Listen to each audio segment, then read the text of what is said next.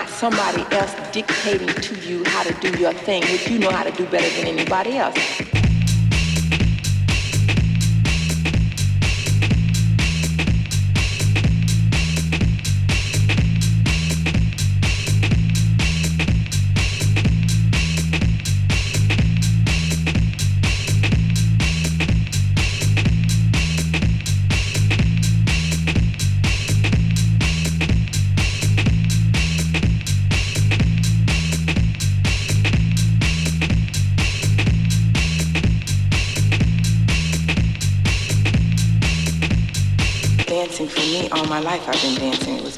Social kind of thing. And now that I look back in retrospect, I know that whenever I was unhappy or not feeling well or depressed, I would dance.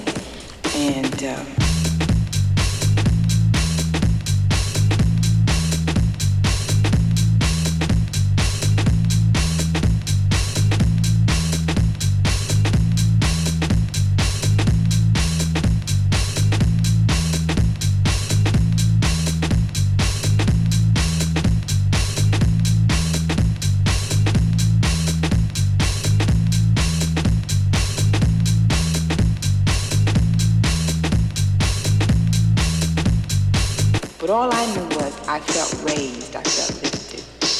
I loved to dance all of a sudden, you know, it became my life. It's like liquor raises your spirits, I guess. Well, dancing for me raised my spirit, you know.